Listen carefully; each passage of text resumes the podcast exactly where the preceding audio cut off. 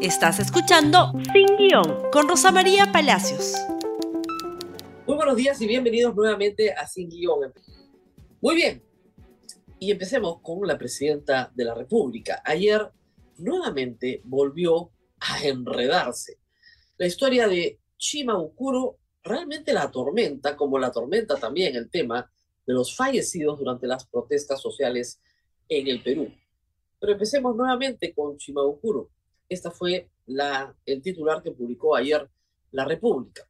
Dina Boluarte confirma que Henry Chimabukuro llegó directamente al Club Departamental Apurímac, que es lo mismo que ha dicho Henry Chimabukuro, pero que ella negó. Ella dijo que esas dos personas las había mandado Pedro Castillo, pero que ella no los conocía y que no tenía ni idea y que Henry Chimabukuro nunca se había reunido con ella.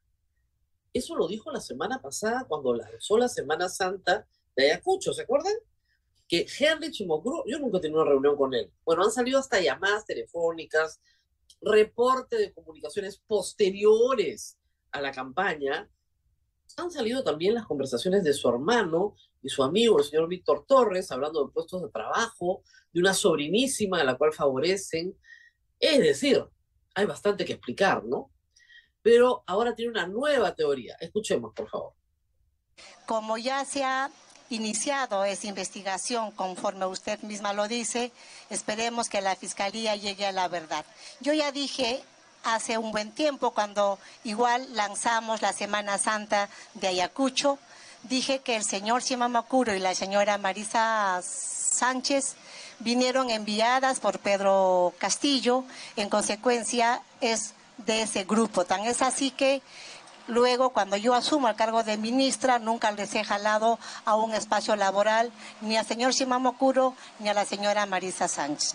Segundo, respecto de su pregunta de la señora esta que me presentó, eh, lo único que yo recuerdo que el señor Shimamakuro vino al club departamental a Purímac, se presentó él, no la recuerdo a la señora Lourdes, sí la recuerdo a ella que venía, daba vueltas por el club, nunca conversamos ni nada por el estilo, no sé de dónde saca ella, que ella me lo presentó, no recuerdo esa fase. Es un enredo. Las explicaciones de Ina Boluarte se contradicen con anteriores explicaciones. No es de mi grupo. Todo el tiempo dice, no son de mi grupo. No son de tu grupo ahora, que no pararás con ellos, pero en esa época, vaya, que era el del grupo. Marisa Sánchez lo ha dicho claramente, es maestra, conoció a Pedro Castillo en la huelga magisterial del 2017. Sí, apoyaba a Castillo y le pidieron que vaya de asistente personal y organizadora de la agenda de la señora Boluarte. Ella ha dicho después, Marisa Sánchez pagaba todo. ¿Y de dónde sacaba pues la plata Marisa Sánchez? De Chimabucuro y otros más, que se reunían con ella. Chimabucuro, a su vez, como hemos dicho ya en este programa, tiene mucho por explicar, pero su interés no era ser asesor en el MIDIS de la señora Boluarte. Su interés era trabajar con Pedro Castillo, y eso sí lo consigue. Claro que lo consigue. Hace méritos con Dina Boluarte para llegar a Pedro Castillo. Que no haya trabajado con Dina Boluarte después de la campaña no exculpa a Dina Boluarte de haber recibido donaciones en especie que son ilícitas en una campaña, porque si tú eres candidato, tienes que saber quién está pagando el pasaje del avión y quién está pagando tu comida y quién te está lavando la ropa. Y tienes que decirle a cualquiera que te acompañe, y lo dice la ley penal, habla de el candidato o la candidata, tienes que decirle, oye, que contabilicen todas estas donaciones al partido, al partido. Hay cosas más graves, como que ha hecho Chimabukuro, por ejemplo, que una empresa pague la cuenta del hotel cuando eso está manifiestamente prohibido. Personas jurídicas no pueden hacer aportes de campaña. Punto. Está prohibido en el Perú. No sabía quién pagaba la cuenta del hotel. Si esta factura han sacado. Oiga, acá, acá, estoy durmiendo, ¿quién lo paga? El partido no, no, mamita. ¿Quién lo paga? ¿Quién le va a pagar el hotel? ¿Quién va a pagar la movilidad? un reporte de gastos de mi campaña y ver cómo se están contabilizando dentro del partido, porque si no yo tengo responsabilidad. Pero si hizo la loca, pues, esa es la verdad, hasta que llega a la presidencia de la República y aparece todo esto. Pero no son solo estos casos, los casos de financiamiento ilícito de partidos políticos, los que la van a acompañar, sino también, por supuesto, los fallecidos en las protestas sociales. Ahora ha aparecido su abogado. Su abogado, el señor Campos, tiene una teoría fantástica, por la cual ni ella, ni el señor Otárola, ni nadie en el poder político tiene responsabilidad alguna de nada, de absolutamente nada. No, no, nada. Veamos primero qué dijo sobre los fallecidos. Esto fue lo más chocante para todos. Abogado Boluarte dice que víctimas en protestas habrían sido provocadoras de sus propias muertes. ¿Ah? ¿Qué tal?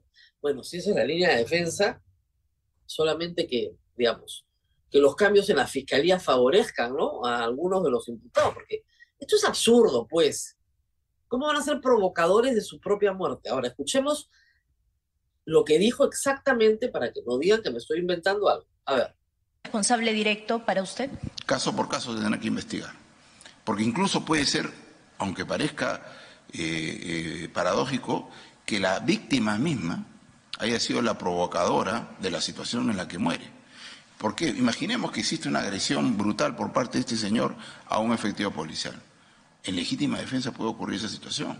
Todo eso. Y si no, que se sancione al policía, al militar que no tuvo la prudencia ni la forma correcta de usar la ley porque el, uso de la fuerza está en la ley. Tú no puedes enviar un efectivo policial o militar desarmado a ninguna situación de conflicto. Claro que sí, pero el actuar de la policía, si bien eh, la policía del lugar tiene una orden, esta orden viene de más arriba, y el, el ministro del Interior, el Ministerio del Interior, no le notificó cómo iba a proceder a la presidenta Dina Boluarte, ¿qué es lo que le ha dicho? Es que mire, a ver, salvo Hitler, que era un autoritario y un dictador, que él dirigía su guerra y por eso la perdió seguramente, aparte de todas las consideraciones, ¿no? Los, políticos solo instruyen una orden. ¿Cómo se implementa esa orden? Lo hace alguien que se ha formado para eso. Cada que mencionen a Hitler, ustedes tiemblen, ¿no? Porque viene una cosa más rara que el demonio. Pero en fin, lo que dice el abogado Dina Boluarte, en primer lugar, es que Probablemente los fallecidos provocaron su propia muerte y la policía les disparó en legítima defensa.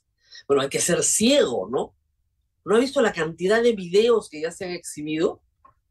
¿No ha visto las necropsias? O sea, no ha visto nada el abogado. Estamos hablando de casos ya documentados extensamente por la prensa. Por ejemplo, en Ayacucho, de 12 casos estudiados, 10 son proyectiles de fuego de personas que no participaban en la protesta, matadas por militares, con tiros al cuerpo. Dentro de los 49 fallecidos con proyectil de arma de fuego, estamos hablando de 7 menores de edad y 7 que tienen menos de 19 años. ¿Cuál legítima defensa? No se ha visto a nadie con una molotov yendo sobre la policía, ¿no es cierto? A la que la policía por quitarle la, el arma o la bomba de la mano, este, le haya disparado. Eso no se ha visto. Hemos visto el caso de Rosalino Pérez, sí, claro, al cual le meten 30 perdigones por la espalda. Él está bajo un árbol. La policía lo, le apunta, el chico corre solo por la calle, la policía se pone en posición y le dispara por la espalda. Eso es legítima defensa. ¿En dónde? ¿En dónde? Y uno podría decir, bueno, a veces hay policías asustados, pero esto es sistemático. Ayacucho son siete horas de disparos y Juliaca nueve horas de disparos. ¿Qué ciego? Ciego. ¿Creen todos los peruanos somos ciegos? Y el argumento de Hitler, el último que lo mencionó, ya saben quién fue, es absurdo. Es la idea de que un gobernante no sabe nada nada, nada. Es la misma de Otárola. El gobernante no sabe nada, los ministros no saben nada, solo los policías, nada más. Ustedes saben qué pasa con la policía, ¿no? Que la policía y el ejército no te informan de quiénes eran las personas que estaban en esa operación y no te informan de las armas que estaban en esa operación. Las, armerías son lo primero que desaparecen. Dos, tres meses después ya no encuentran nada. Y la fiscal de la nación que sí tiene que investigar a Dino Boluarte, por genocidio, que es un tipo penal que no aplica, y por eso el caso se va a caer, lo que hace es jugar ¿no? a la ruleta con las fiscales y ahora crea un equipo especial de fiscalía. ¿Para qué? Para que todo lo que se ha avanzado en Ayacucho regrese a foja cero, para que los deudos de las víctimas tengan que viajar a Lima, con una fiscal que trae Trujillo que ve casos civiles. Ese es el equipo especial. Y después dicen que no, que se investigue. Parece realmente, ya que alguien dice que se investigue en el Perú, parece un insulto a las víctimas, de verdad, un insulto. Ya todos sabemos lo que pasó. Acá y lo que hay que determinar son responsabilidades muy rápidamente, porque si no, esto queda igualito que Inti Bryan, los dos chicos que murieron en noviembre del año 2020. ¿Dónde están sus asesinos? En la calle. ¿Hay alguien preso por esa muerte? ¿Por esas dos muertes? No. ¿Alguien va, hay preso hoy por la muerte de 49 personas? No. ¿En dos años? Probablemente no va a haber que esperar nuevamente 10 años, ir a la Corte Interamericana para que finalmente se mande a la cárcel a todos los que tuvieron participación política en esta historia. Seguramente eso es lo que le han dicho a Dino Boluarte. No te preocupes porque en 10 años Dios sabe dónde estaremos. Y a eso están jugando con un abogado que dice que provocaron sus muertes. Pero para que la cosa salga gratis, ustedes saben que hay una ley que establece que la defensa de los ministros de Estado y de otros titulares, ex ministros también, la asume el Estado, la paga el Estado. Y solo si te encuentran culpable, tienes que devolver la plata. El señor Otárola, ni corto ni perezoso, ya activó el mecanismo, por supuesto. Acá lo tienen. 39 mil soles por su defensa e investigación por genocidio ante fiscalía. Sería interesante que los familiares de las víctimas también tuvieran esta ventaja, ¿no? Que hubiera un fondo para pagar los honorarios de buenos abogados, hoy los defienden gratuitamente varias organizaciones de defensa de derechos humanos, pero qué cómodo, ¿no? O sea, te pagan el abogado, te mueven la jurisdicción a Lima de la fiscalía para que tú no tengas que moverte, pero las víctimas sí, las Fuerzas Armadas y la Policía Nacional no dan información sobre quiénes eran las personas que estaban en cada cuadrante disparando. Las armas desaparecen de las armerías, ya no puedes hacer trazabilidad de los proyectiles. Ya está. De aquí no pasa nada. De aquí no pasa nada. En fin, pausa. Regresamos con el Congreso y con Alianza para el Progreso. Pausa.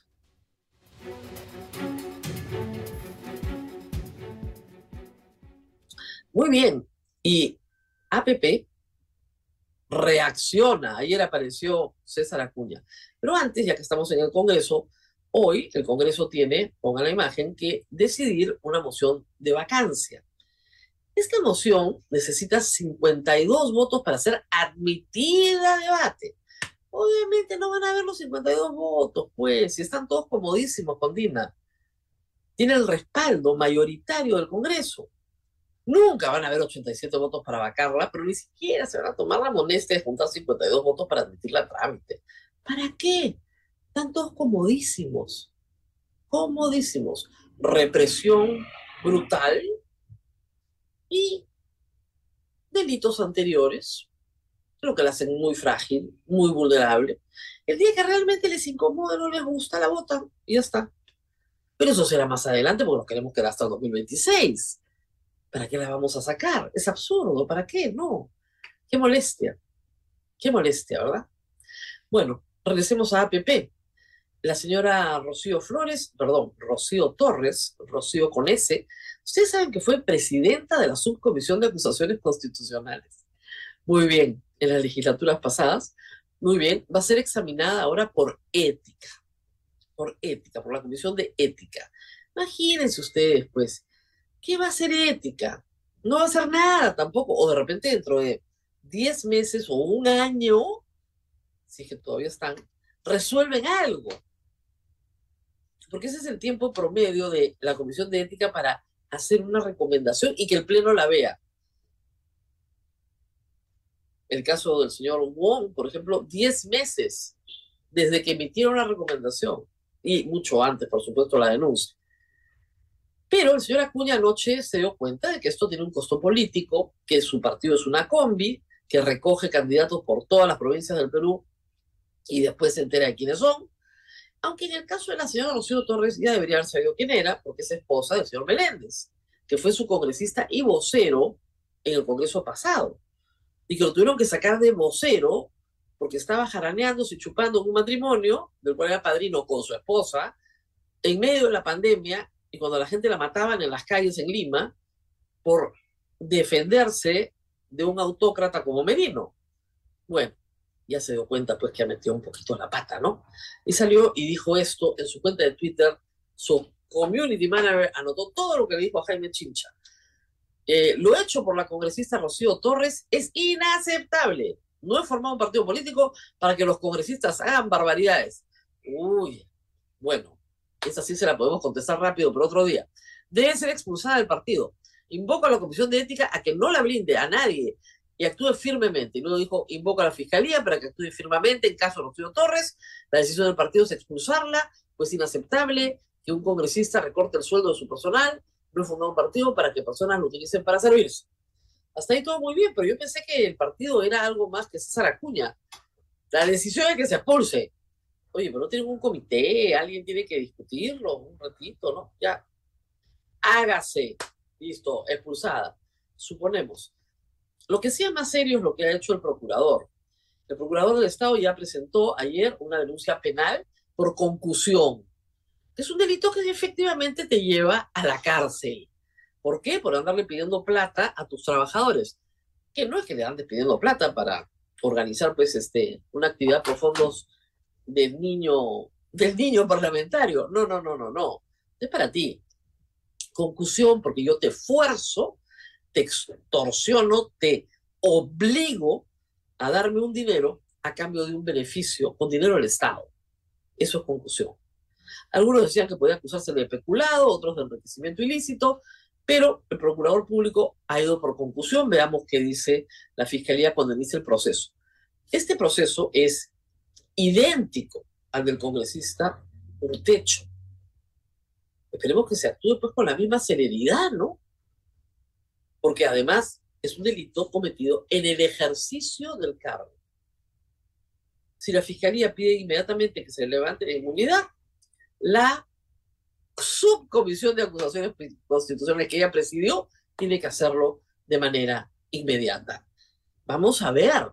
Esto es un tema de que la blinden en la comisión de ética. Este es un asunto mucho más rápido más grave. Se le ha acusado de cometer un delito no de faltarle el respeto a un compañero, no, no, no, de un delito, concusión. Y eso implica que tiene que defenderse en el fuero penal. Y eso amerita su suspensión. Como la de Betsy Chávez, igualito. Como debió haber sido el caso de los niños y no les dio la gana. Lo mismo, suspenderla y que vaya y que se defienda el Poder Judicial de estar. Porque además, ¿qué va a pasar con ella si sigue siendo congresista? Le va a seguir picoteando a todos este fin de mes también. También le va a sacar su alita mientras sea congresista, porque si no los vota en el despacho. Un poquito pues de cerebro en el Congreso, a ver si se les ocurre algo más inteligente. Muy bien. Y ahora sí lo importante, lo que he dejado para el final. Esta es la imagen de satélite de anoche, de Tumbes Piura, por favor si me ayudan, con el tweet del Senami. Esto es Tumbes Piura, parte de Ecuador también, por supuesto, que está sufriendo igual que nosotros, Lambayeque y La Libertad. Es la segunda noche anoche de una tormenta eléctrica gigantesca en una zona de nuestro país, la costa, que no está acostumbrada a tormentas eléctricas. Una población que no ha sido educada en qué hacer en tormentas eléctricas. Yo anoche preguntaba, gracias a todos los que me respondieron en Twitter, qué hacer, eh, quiénes necesitan para rayos, quiénes no, me debo acercar a un árbol, mejor no, no se acerca a los árboles, desenchufe sus, sus aparatos, no toque ninguna instalación eléctrica durante una tormenta eléctrica, en fin, cosas que deberían haberse dicho mucho antes que no se han hecho. Pero por supuesto, lo más doloroso que he recibido de anoche es la sensación de abandono que tenían estas poblaciones ayer al norte del país, porque no había autoridad, porque todo se inundaba por la lluvia y nadie los ayudaba, porque era la segunda noche de una tormenta feroz y no había un Dios te salve para nadie. Esa espantosa sensación de sálvese quien pueda que tuvimos durante la pandemia regresaba ayer a la costa norte del Perú. En Lambayeque y en La Libertad han tenido lluvia dura, pero no han tenido tormenta eléctrica como sí la han tenido en Tumbes y en Piura. ¿Dónde está el Estado cuando se le necesita? Ese era el clamor de ayer de todas estas poblaciones. Y no basta con inaugurar una pista en el aeropuerto, en un gobierno que no tiene pasaportes, ¿no es cierto? Que ya llegan en mayo para variar. No basta con mandar un montón de botellitas de agua de plástico, no tienes que ir a ocuparte de cómo desaguar, cómo sacar el agua que se ha metido, qué soluciones de vivienda le vas a dar a las personas que se han quedado sin casa. ¿Qué va a hacer el Ministerio de Agricultura con todas las hectáreas agrícolas inundadas? La gente quiere respuesta. ¿Dónde está el gobierno? Y el problema, pues, es que tenemos una sucesión presidencial basada en la segunda vicepresidenta de una mala opción. ¿Qué cosa puede obtener, pues? Sino un tremendo problema de gestión pública, porque no son capaces de ejecutar nada. La presidenta de la Autoridad de Reconstrucción con Cambios, tenía días, renunció la semana pasada, por si acaso. Esa es la situación. Muy bien, nos tenemos que despedir compartan este programa. Nos reencontramos nuevamente el día de mañana. Hasta pronto. Gracias por escuchar Sin Guión con Rosa María Palacios. Suscríbete para que disfrutes más contenidos.